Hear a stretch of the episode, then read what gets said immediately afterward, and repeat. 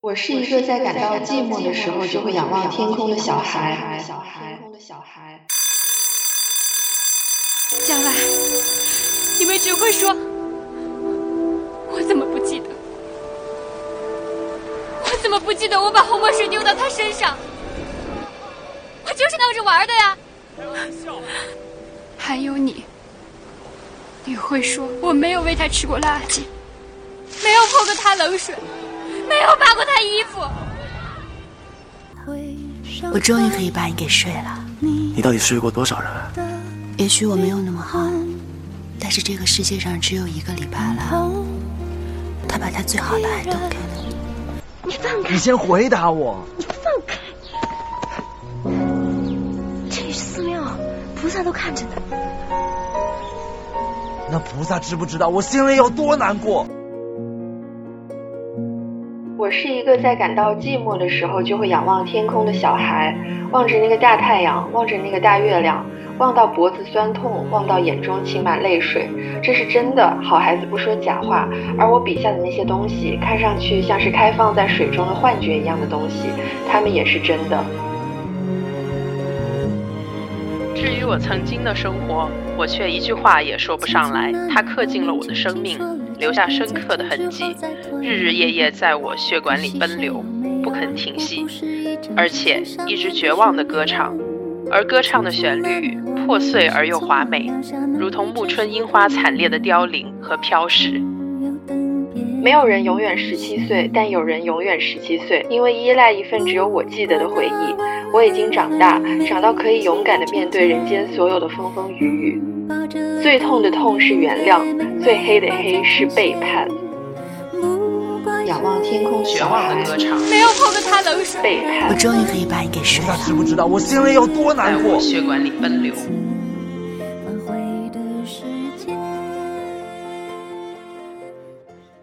OK。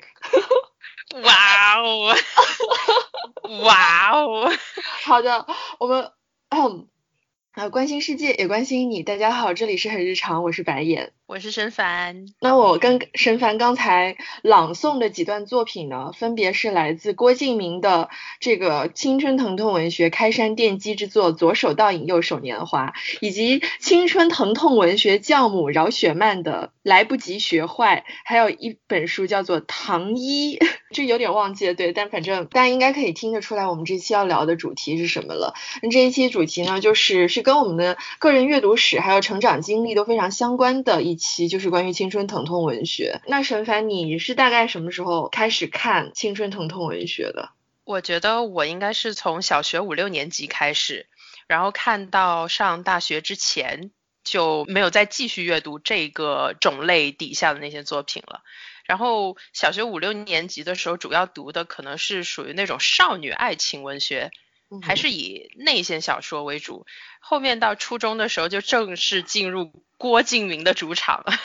读了一系列的从他做的第一本杂志从岛开始到后面的最小说书系，以及他自己出的一些小说吧，就在初中那个呃年纪阅读的比较多。嗯，我之前一直在想，就是什么样的作品才能够被划分到青春疼痛文学的范畴里面去？因为我也在整理自己的阅读史嘛，然后想到很多作品的时候，我会觉得有点似是而非。比如说像，嗯，疼痛感很强的，就是什么安妮宝贝啊，什么这些。可是我又觉得安妮宝贝的作品算不上是严格意义上的青春疼痛文学。然后还有其他的一些，比如说像八月长安的一些书，我觉得那个也不是我们通常意义上所认知的那种青春疼。痛，痛虽然他那里面他们的书里面既有青春也有疼痛，但是我觉得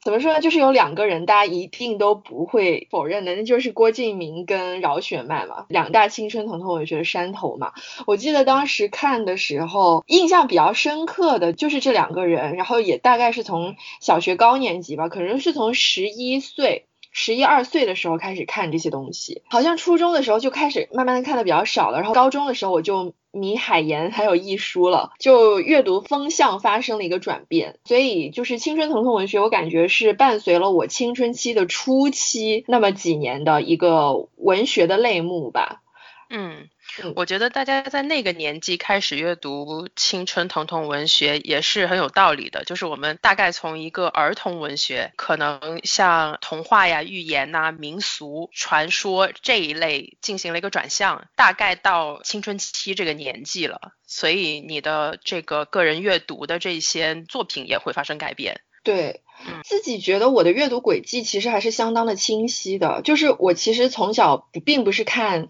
名著大部头非常多的一个人。我知道有很多的小朋友可能很小的时候就开始进行严肃作品的阅读了，就会看什么《巴黎圣母院》《红与黑》什么之类那些。但其实我就没有，我印象中小的时候订阅的一个杂志就是呃儿童文学。其实我觉得儿童文学它也不是只给小孩看的，那上面也有很多报告文学啊，还有小说啊之类是大家都全年。年龄层都可以看的，还有就是杨红樱的书系嘛，呃，什么淘气包马小跳啊，男生日记、女生日记，然后还有秦文君的男生贾里、女生贾梅，就这些东西，小学的时候看的特别多，然后慢慢慢慢的，可能就是在新概念。办了几届之后，他们的那个牌子打响了之后，就是很多旗下的那些写手的作品进入了市场嘛。然后就像郭敬明啊、张悦然啊这些人，然后就开始慢慢的去看他们的。但我始终就是在想，因为大家，比如说像大家提到郭敬明的时候，会有一个很普遍的认知，就是认为他最青春疼痛的那个作品是《悲伤逆流成河》。但是其实我并不这么认为，哎，就是我觉得。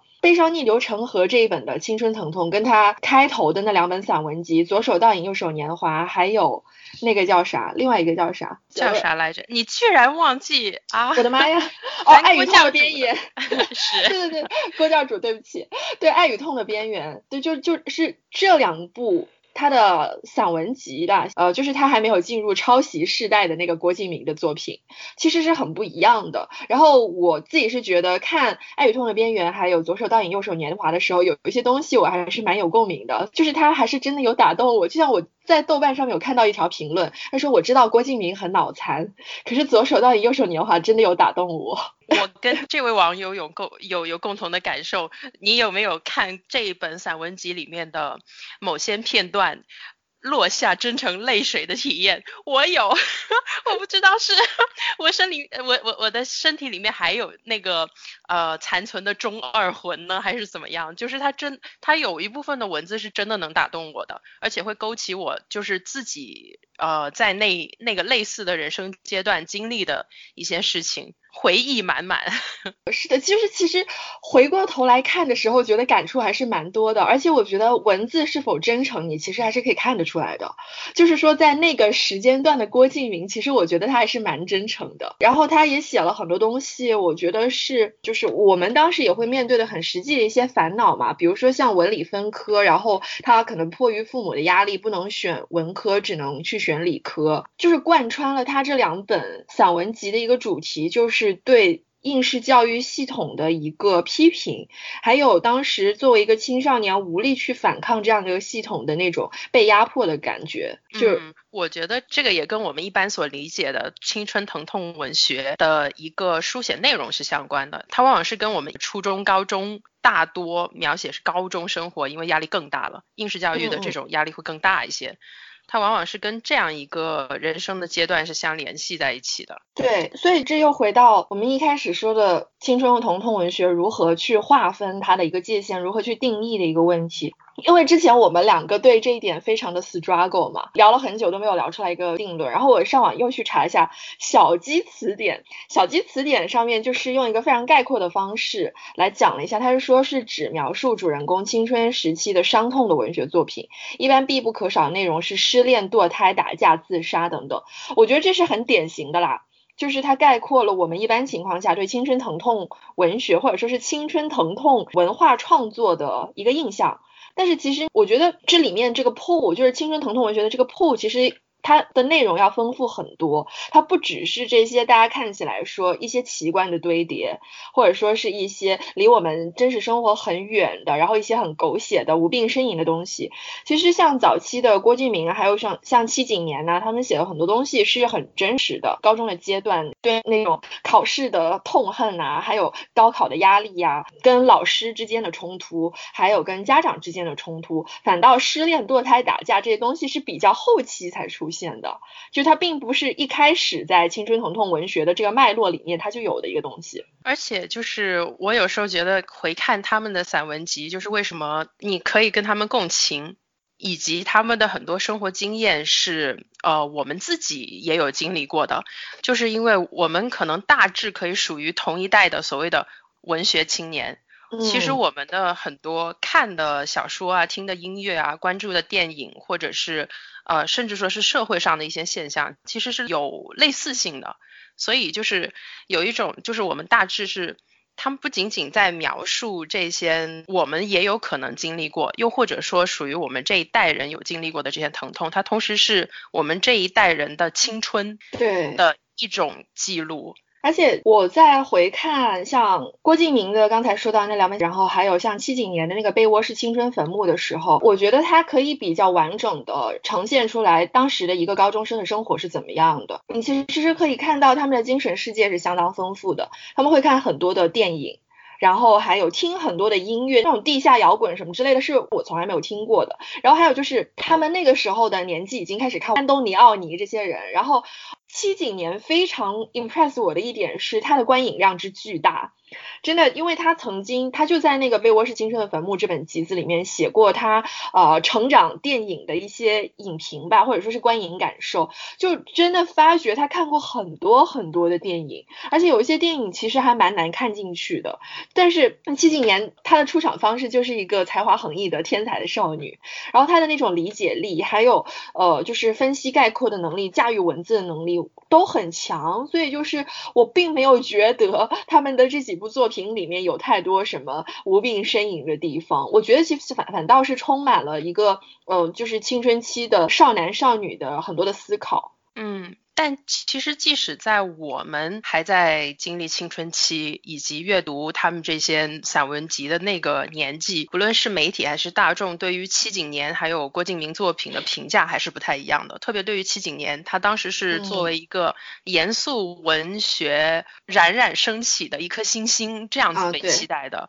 文学评论界对于郭敬明的作品的评价是很不一样的。嗯，对，嗯，然后这个也让我想到了，我们之前有讨论过，就是我们现在老是聊说青春疼痛文学，但同时我们也有一另外一个词是经常提的，就是残酷青春。那其实这两者之间，它的它为什么呃，我们经常会可见呢？它有一个高低之分。同样是怎么说呢？对青春期或者一定那个年龄段的人群，他的一些特定的经历去进行描述，去进行再现。那为什么就是所谓的残酷青春是被主流，特别是被呃文化精英所严肃对待的？但是我们所谓的这个青春疼痛文学，这个我们到现在都很难给出一句话来定义它到底是什么呢？这样一些作品。为什么这种处理的方式、接受的方式会这么不一样？对，我觉得你的这个问题提的非常的好，就是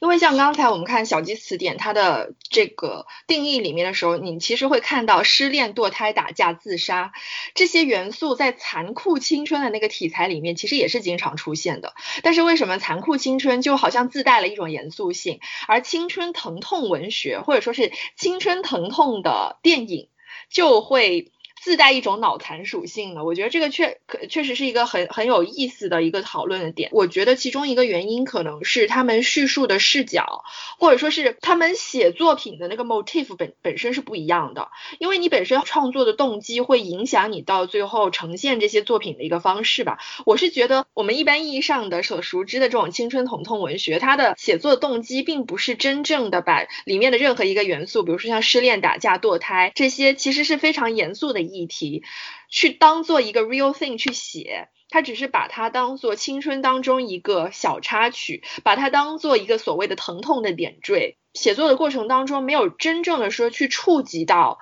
里面的造成这些东西的核心的问题，或者说是社会还有结构性的成因是什么，就是相对应的，呃，文学作品我一下子想不起来。但是，比如说像一个残酷青春的代表作就是《男孩别哭》嘛，他在里面其实就是讨论了一个有性别认知障碍的女女生她的一个故事。这个女孩最后是。被性侵，然后就是下场非常的凄惨。就是他在这里面有没有这些打架、自杀或或者说是霸凌这些元素？其实有啊，但是他的呈现方式就是说他在尝试去探讨对于性少数人群、边缘人群的一个关注。还有去探讨这个边缘人群成长过程当中他们会遇到的什么困境，以及这些困境背后的一些结构性的原因是什么。可是就像比如说像呃比较典型的那种嗯青春疼痛文学的话，就是像悲伤逆流成河，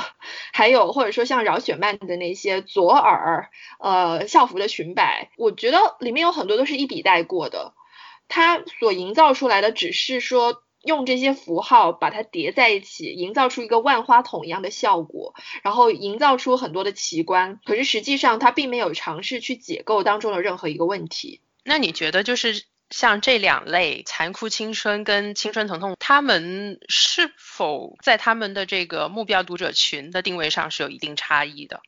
嗯，我觉得可能青春疼痛会更加的明显一点。讲真，残酷青春那些东西，我觉得我很难说他们是给谁看的。比如说像想起，呃，那个十七岁的单车，还有古岭街少年杀人事件这些经典的残酷青春电影，我都很难说他们是为了某一个观众群去拍的。但是像青春疼痛文学的话，它的读者群是非常的有指向性吧，因为首先这些作品有一个特点，就是他们的文字架构都不复杂，读起来很好读。你阅读的过程当中不用动脑，它对你的阅读要求的这个门槛不是特别高。但是呢，我又觉得，就像我们刚才提到过的，青春疼痛文学内部有很多的划分，就是像七几年跟郭敬明在早期他们写的那些作品，相当于是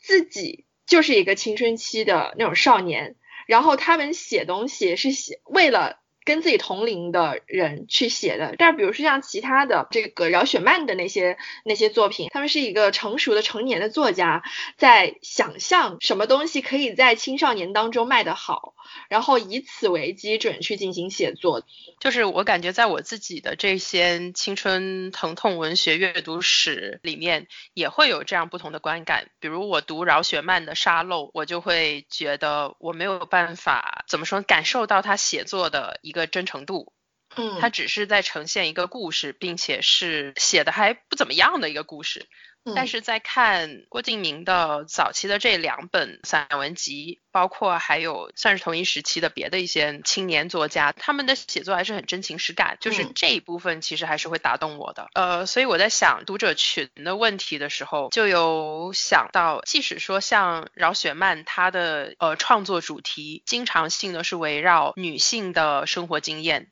或者是一些女性议题，就比如即使像《沙漏》里面。也有很多对这种性别议题的关注，或者说是女性的生活，特别是青春期女性的生活的经历，生理与心理上的一些经历。它这个在主题的选取上其实是很聪明的，很讨巧的。比如我对这些主题，我就会有很大的一个期待，但是。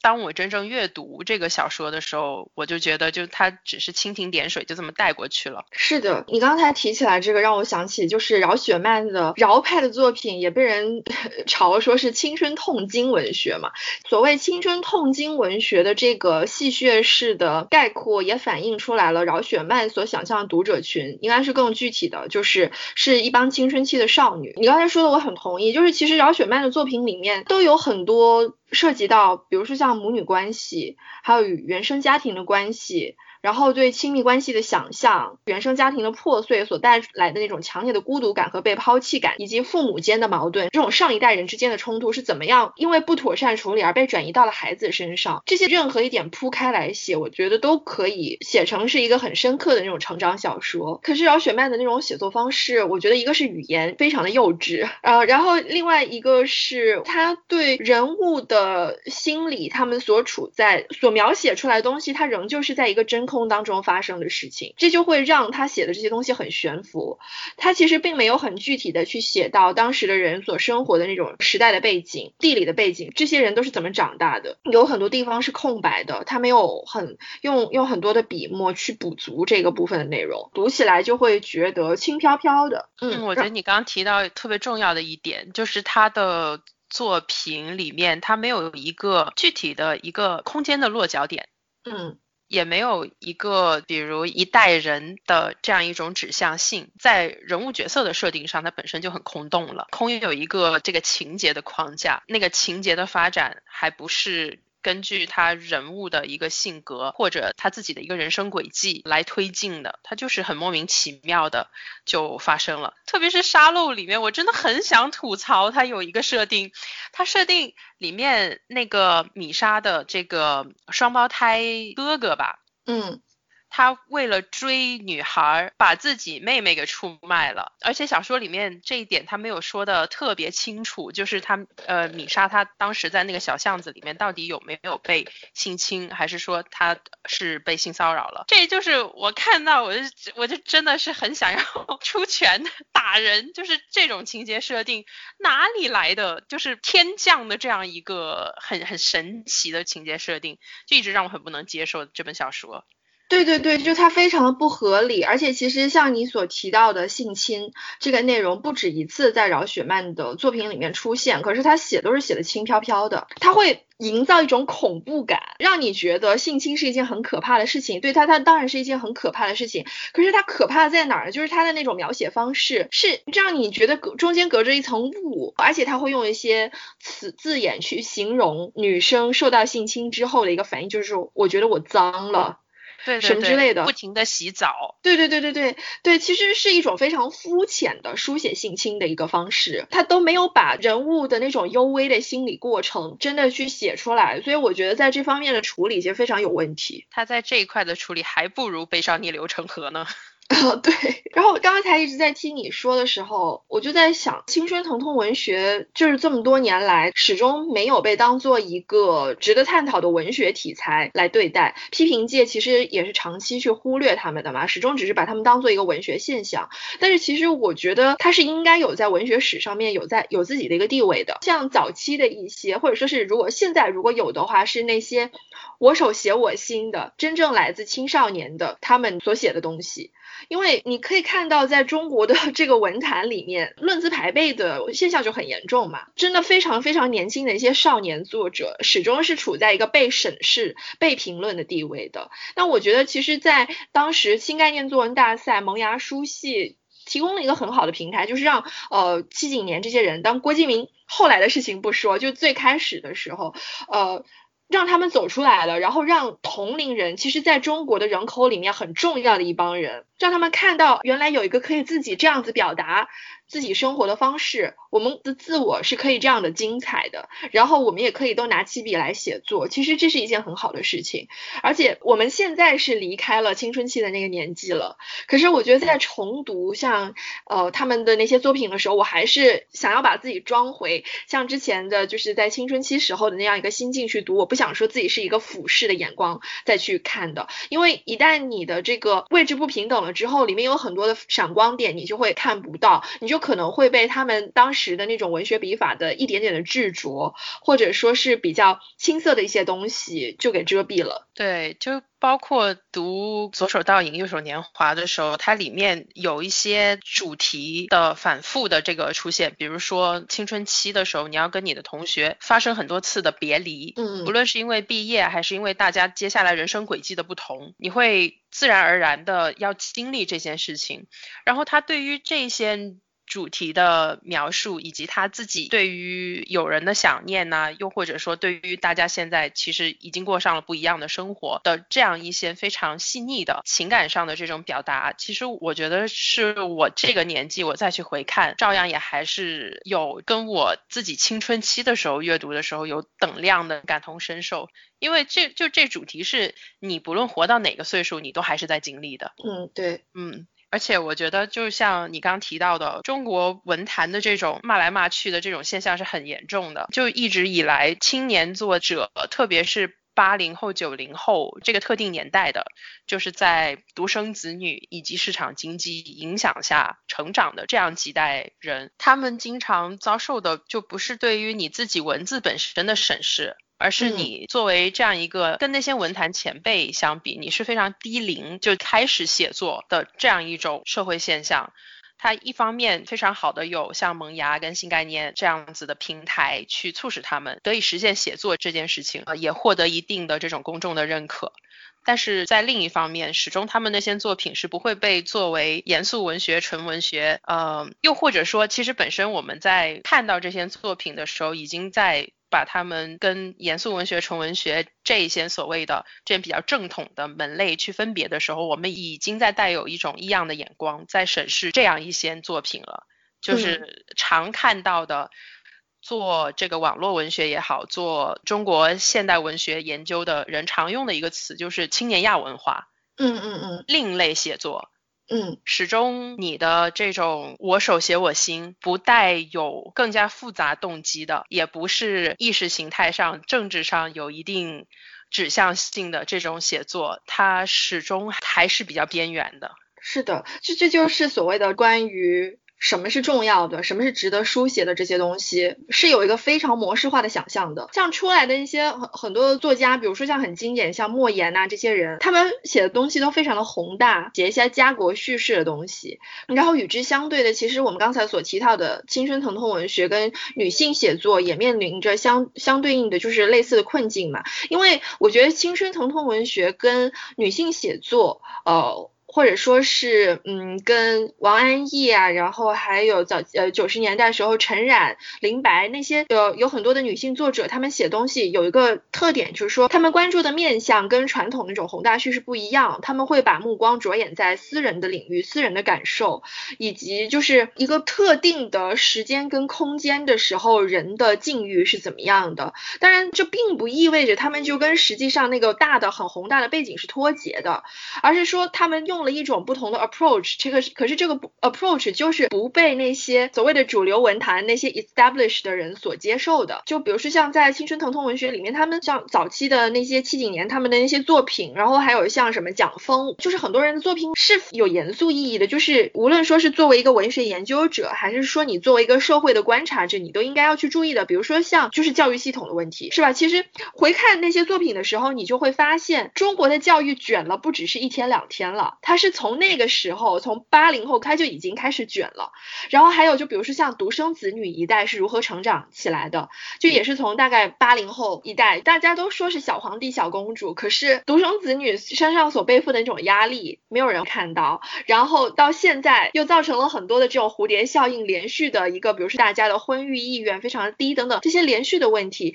其实都是我觉得如果真的要研究这些东西的话，要研究一代中国人的生活的话，这些作品是。可以给给到我们很好的材料的。对啊，就是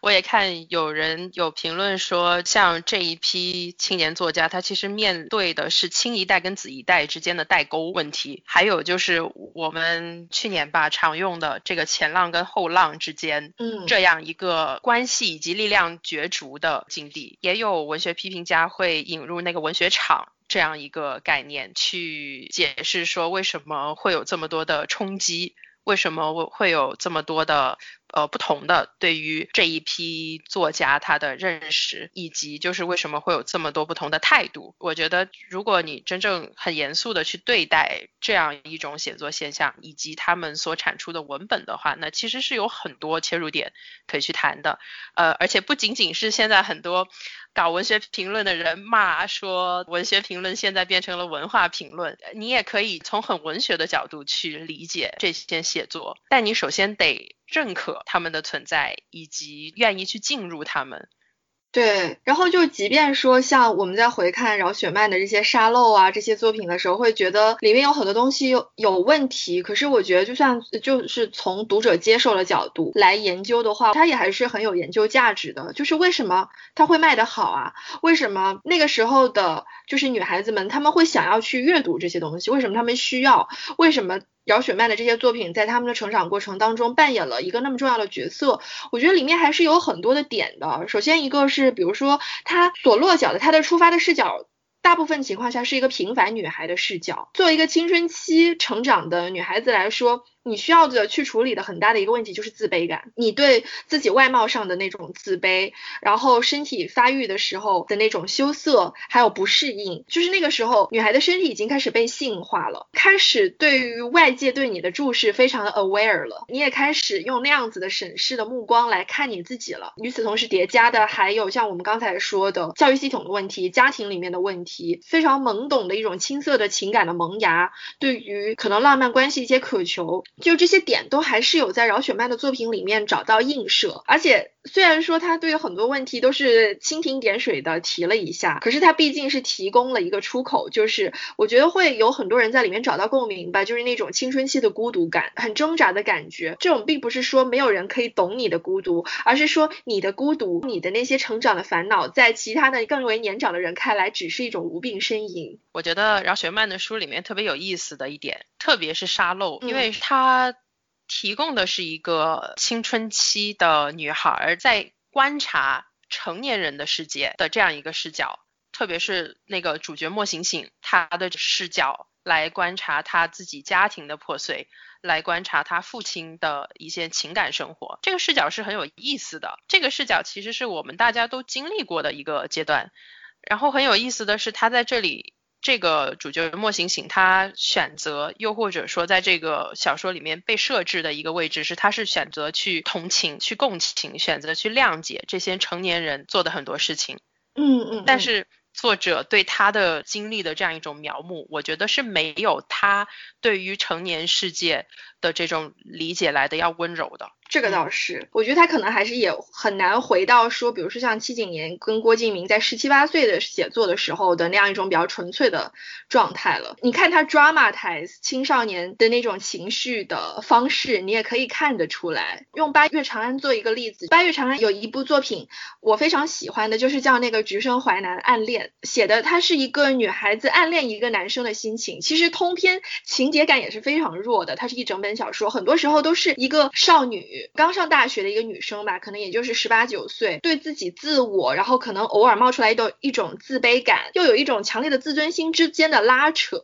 他是用一种非常平视的目光去写的，而且写的很细腻。可是，在沙漏还有左耳这些作品里面。肯定暗恋是一个非常常见的一个少女文学里面的一个 trope，可是经常一个人的心理过程你还没有了解清楚，他就已经开始迫不及待要推进到下一个 drama 里面去了。聊到这里，我就想到说，我们之前有提过说，那你觉得青春疼痛文学它疼痛的是青春还是青春的疼痛？因为描述青春、写青春的作品多的去了，有比如像《草样年华》，还有各种。就是这种流行读物，青春这个主题其实是不断的在被书写，不断的在荧幕上被呈现。但是青春疼痛文学感觉跟这些青春文学里的青春是有一定距离的。嗯，还有像，虽然我们之前也有捋了一下，说残酷青春跟青春疼痛它之间还是有差别的，特别是在主题的处理跟在线上，其实差别还挺大的。你刚才有提到说，青春疼痛文学似乎有一部分是离我们的生活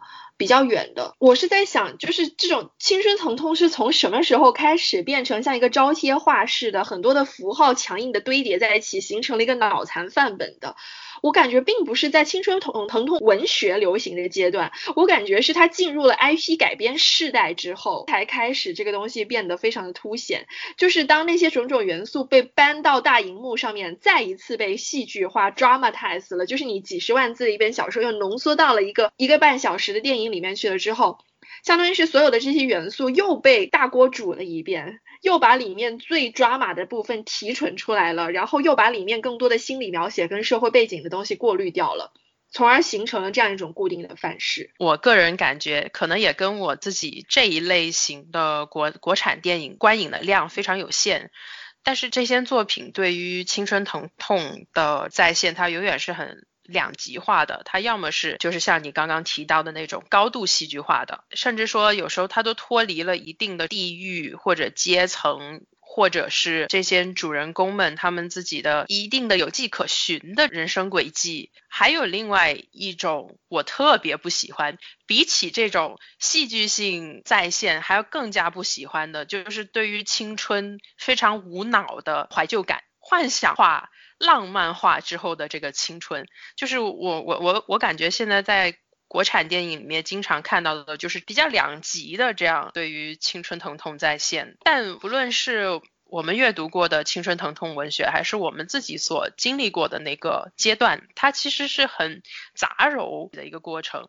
即使是我们非常压抑人性。非常切割我们自身需求的这样一套应试教育，这个应试教育本身，我觉得能批评的东西很多。但是你不可否认的是，我们也有很多有意思的校园生活的方方面面。学校提供了同龄人交流这样一个场域，我觉得我能我自己能够回想起来的初高中特别开心的那种时刻，都是发现我自己找到了志同道合的人。我自己在自己小小的那个阅读领域或者观影的领域里面的很多东西，终于有不说一个群体，但至少也有一个人。是可以去分享的，你去寻找一种个人身份的认同，以及你对个人身份的一个不停的去建构。我们当时也很喜欢贴很多标签，什么文学青年、脑残青年啊，各种乱七八糟这些标签。它其实一定程度上是我们在那样一个时期去不停的认识自我，以及想象说未来我想成为一个怎么样的人。我的成年生活，我想它是怎么样的？非常简单说，就比如我的大学生活。我希望他是怎么样的？这个阶段它其实是很重要的，但是就是我们在荧幕上的，特别是这种 IP 改编这些作品里，你就很难去感受到更加复杂、更加细腻的情绪。我都不要求它是残酷青春，正正常常、平视的去看待青春、青春期，以及或许在很多人看来很中二的这种青春的疼痛感。在这一点上，我觉得都没有做到，都没有足够尊重这样一个主题。对，而且 IP 改编有一个很大的问题，就是它太过于逐利了。你去拍这些作品的人，不是说抱着有什么艺术追求，他只是想要快速的去收割一个票房，然后去靠着这些书粉的情怀，然后去让你们为这个烂片买单而已。比如说像有几部很经典的，呃，什么《同桌的你》《匆匆那年》，实在是让人不忍直视那种青春疼痛的烂片，就是从选角开始就出了问。问题。就比如说像《匆匆那年》，我记得当时是彭于晏跟倪妮去演的男女主角，拍的是十。五六岁、十六七岁的人，彭于晏他那张脸本身就表显成熟的，而且青春期的男生哪有那么壮啊，对不对？就选角都已经选得非常的不走心，整一个看到的东西你就是感觉很货不对版。一个文学作品改编成 IP 了之后，它这个 IP 最终的一个呈现会受到很多因素的影响，比如说像这个资方。它最后呈现成什么样子？其实我觉得是资方对于青春的一个想象，投资人他们认为青春就是这个样子的，而且他们认为就是很多人会为这种脑残青春去买单。我觉得这就是也还是那个割韭菜的人对韭菜们的傲慢嘛。还有一点，你刚才说的对于青春的这种浪漫化，有一点我觉得非常的反感的，就是很多的青春疼痛的这些影视作品，或者说是一部分的文学作品里面，他们写这个堕胎，就是青春疼痛最终的落脚点，似乎总是要以女性的身体的伤害作为一个疼痛的实体化，它的这个堕胎也被塑形成了一个浪漫化的东西，就是说本身堕胎是放在一个浪漫关系的大的前提里面去的。它象征着一段浪漫关系的失败，它强调的根本就不是说堕胎对女性身体所带来的伤害，对她们的精神所带来的伤害，或者说是缺乏性教育、缺乏性知识，对于青少年来说会造呃会带来多么大的负面的影响，而只是把它当做是一个好像就是浪漫英雄主义的一个东西，把这个女性塑造成了一个爱情的殉道者，被堕掉的孩子就是他们之间未果的爱情，堕胎这个行为本身。在这一些荧幕化的呈现里面，它不再是一个说真实的对女性身体会产生伤害的一件事情，而是它就被简化了、浪漫化成了一次殉道、一次恋情的终结。我觉得，所以就是脑残感也是来自于这里吧，就是因为他把很多很严肃的问题都以这种非常肤浅以及不着调的方式呈现出来了。不过，我觉得这里我想到的一点是，就是其实青少年在社会上的存在感是很弱的，只有当你成为问题少年、问题少女的时候。你才会获得一个公众的这种关注度。我觉得仿佛没有一个什么地方是能够给青少年们去展现自我，要么就是那些叉叉大赛。作文大赛也好，奥数竞赛也好，都是这一类竞技性的，要么就是呃社会新闻版面了。青少年堕胎、校园生活里面的这个霸凌，比如女生群体针对女生啊，什么被脱衣服、被拍裸照、被踢打什么这些的，我觉得给我一个很深的感受，就是仿佛你要成为义务教育体系里的异类，才能够获得。一定的这种公众关注度，要么就是你极度符合我们社会里面对于青少年应该做什么、应该是什么样的这样一个认知，你你你才会获得一定的这种关注度。因为我们作为学生，在这样一个特定的教育体系、社会环境下，我们的生活是被高度的简化的。你的生活里面就是学校里面学习，回到家就是你作为一个青少年在家里面的一个位置。然后你真要说一个社会身份的话，那你可能是共青团团员，嗯嗯，但是你没有一个公民社会，嗯嗯嗯的一个该有的一个身份在，特别在都市里面生活的青少年吧，很多人是没有社区感的，你是脱离于你生活的那个环境，你生活的那个片区存在的，因为你的社会身份是紧紧的跟学校挂钩的，嗯。然后我们在成长过程中最常听到的父母说的一句话就是：“你不要管这个事情，你专心念书。”嗯，就是我们作为一个青少年，你的精力跟时间到底应该用来干什么，都是关注在你要如何更高效的去做有用功，而不是无用功。对，我觉得你说的很对。你刚才说的也让我想到，就是首先公民这个概念是否真的能够在这片土地上实现实践，就是。一个成年人要去实践自己的公民身份，本身也是非常困难的。然后还有另外一个，你刚才所说的，没有自己的一个社群，过的是高度碎片化、原子化的一个生活。我觉得这个应该也是就是在嗯改革开放之后，就是市场等等这些消费文化还有个人主义开始兴起了之后所带来的一个连锁的反应吧。然后又后面又在智能手机时代，呃，就是这些东西。它被加强了，就是也是所谓的附近性的消失嘛。我童年的时候，我还是有一个附近的，我还是有个大院，我会跟我大院院子里面的小朋友一起去玩，就是就按一个门铃出来，然后每天下午放学之后就哎下来玩呐，下来溜冰啊，然后这个样子其实是有一个自己小的 community 在的。但是呢，到后面我觉得首先你会你在成长过程当中会碰到第一关的对你的这种社群的切割。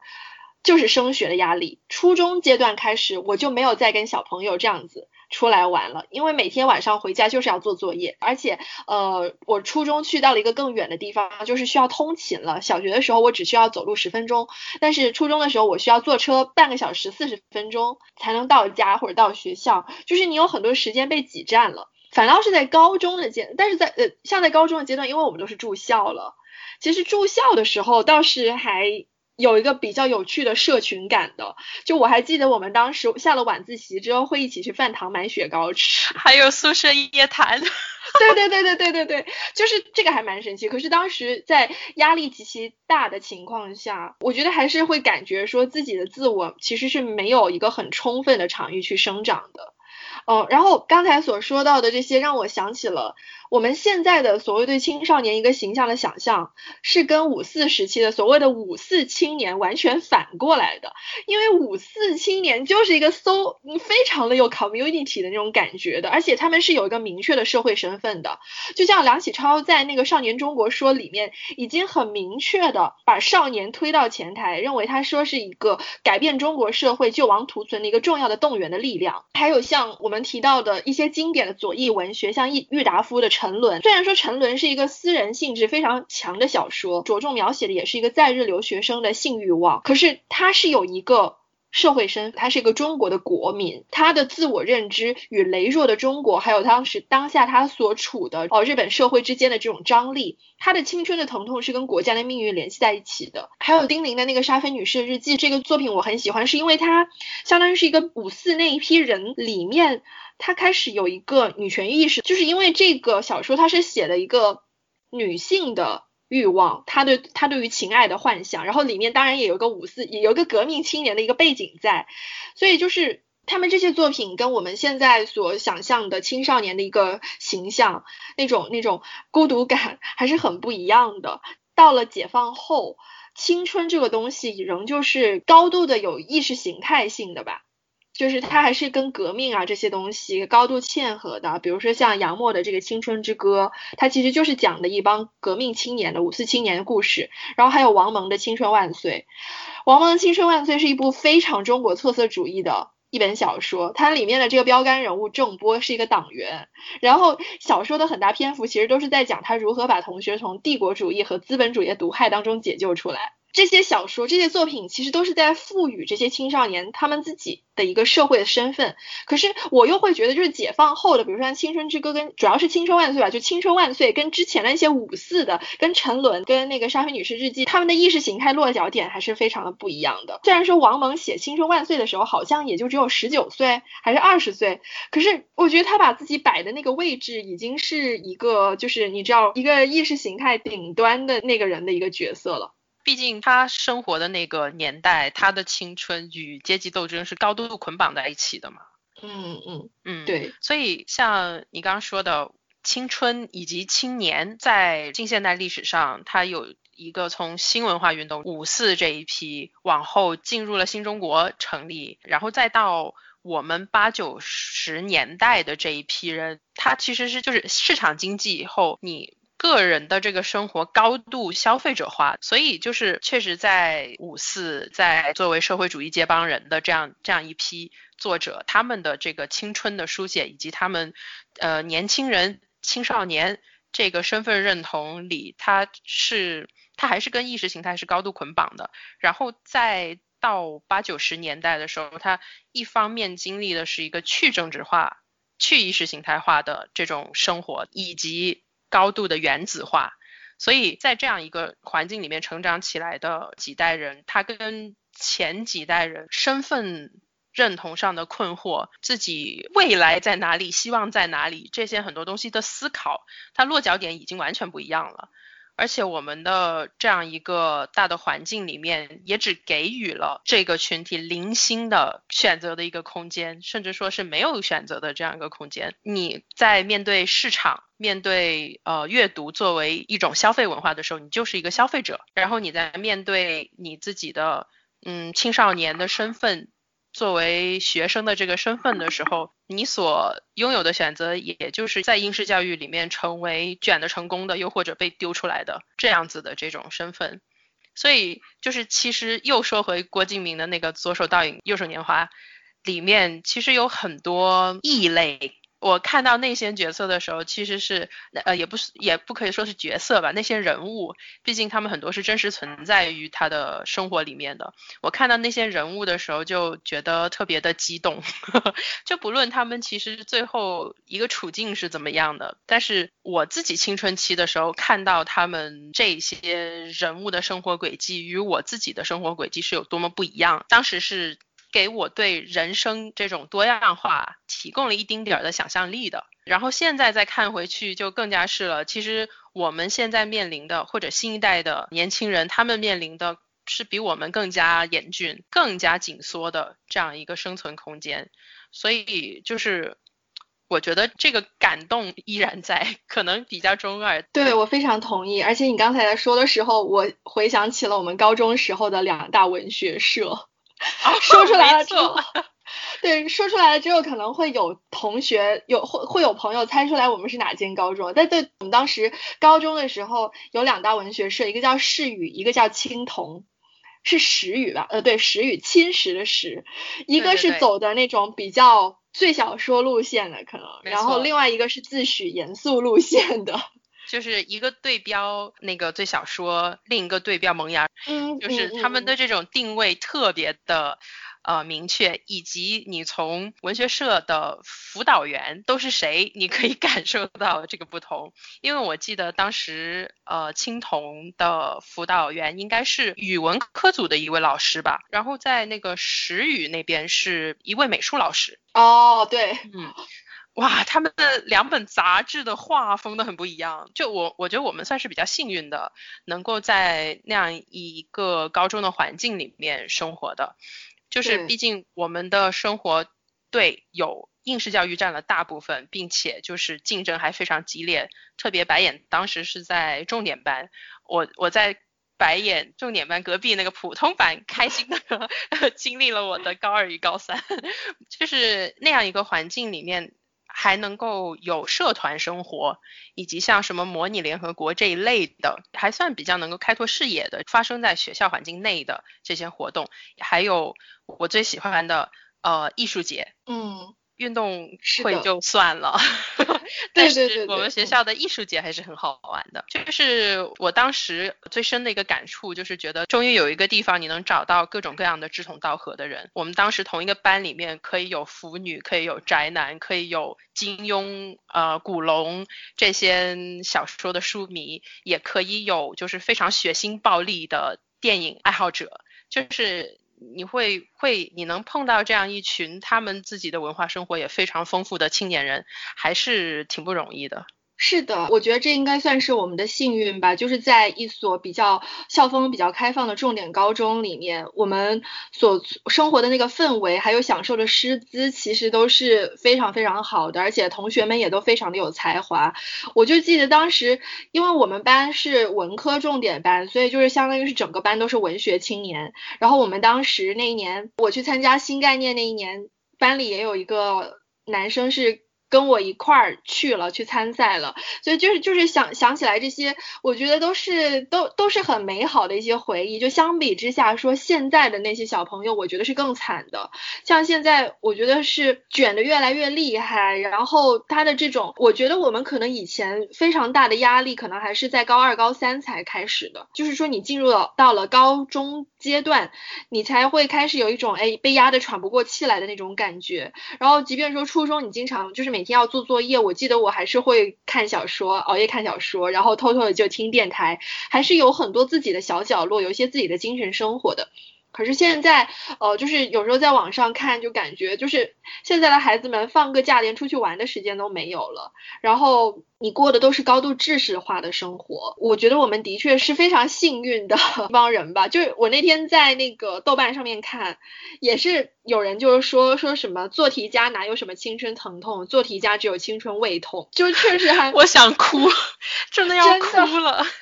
对，真的好心酸呐、今天聊这一期节目，一方面是青春疼痛文学需要得到一个不一样的评价吧，就是因为青春疼痛文学最为兴起的时候，应该还是两千年、千禧年初的时候，然后就是随着萌芽跟新概念的一些平台，他们爆发了出来，作为一个文化现象，得到了很多文化批评者的关注。可是你会发现，就是当你回去看那些论文的时候，会发现大量的论文的产出，或者说是大量的研究，在经过的那个爆发期之后就沉寂了，没有人再回过头去看这些东西了。然后即便有的话，其实他们现在所批评的角度以及做出的评价，跟十年前、二十年前也没有太大的区别。就是去研究这些小说、研究这些作品的角度。都没有发生改变，所以我觉得这是一件很遗憾的事情吧。然后另外一个呢，我觉得也是，就是其实青春疼痛还是一个，我不想说它是一个很美好的东西，可是我觉得它是一个很珍贵的东西，它也是应一个应该被尊重的东西。对我永远相信，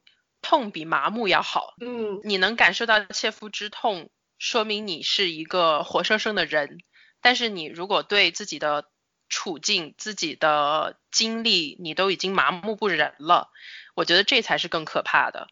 是的，那我们今天的这一期节目呢，我我们就想以七几年的《被窝是青春的坟墓》当中的一句话，呃，一段话作为结尾，因为觉得其实他的这段话很好的概括了青春的书写它的重要性，以及我们当时青春的心情的珍贵之处。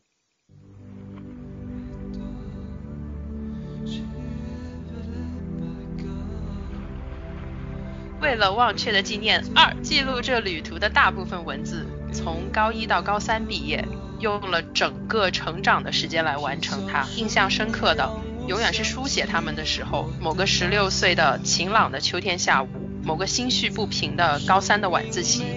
某个毕业之后的夏天的深夜。而经过了这一切，我常常不解的是，为何我们而今常常惭愧当年的种种矫情，但却又暗地里明白，当初身临其境的时候，我们的体会的确是真实而切肤的。于是这只能归结为这样一个冷静的解释：那是因为我们长大了，那是因为好多年前如锥子一般刻在我们心底的所谓时光断裂的声音，成为了永远的回声。年华里，我们失去的是一种心情。未曾想到，在这样的一个过程中，我们的出生年代成为了一个字正腔圆的集体烙印，被用作追捧和诟病的代名词。无论我们有着多么迥然不同的生存姿态，但是我仍然相信这些千姿百态的理想和悲哀、功名和败落的后面，有着本质上相同的对世界和生命的勇敢诘问。这是我们为何要紧紧抓住语言的权利，去表达内心的最初的动机。无论是写作者还是阅读者，这都是光荣的事情。至少，我们有很多的孩子愿意去思考和表达，即使无论这思考和表达的方式与内容怎样，我始终相信这是另一种意义上的殊途同归。所以，因了成长本身的不完美，我希望这些如原石一般尚经不起雕琢的文字，能够以一种最接近成长的本质的真实形式。即充满了热泪、过错、遗憾、美好、希望和绝望的姿态，纪念我业已逝去的那段珍贵岁月，那些我们等待着下课、等待着放学、等待着长大的少年时代，那曾是，也将是属于我们大多数孩子的一段最清澈、最美好的时光。如同所有、所有、所有踏过了中学岁月，踏过了高考，踏过了命运的沼泽，在险些陷下去的时刻，被意志和希望重新拉回到一条更值得坚持下去的路上的孩子们所亲身经历过的那样。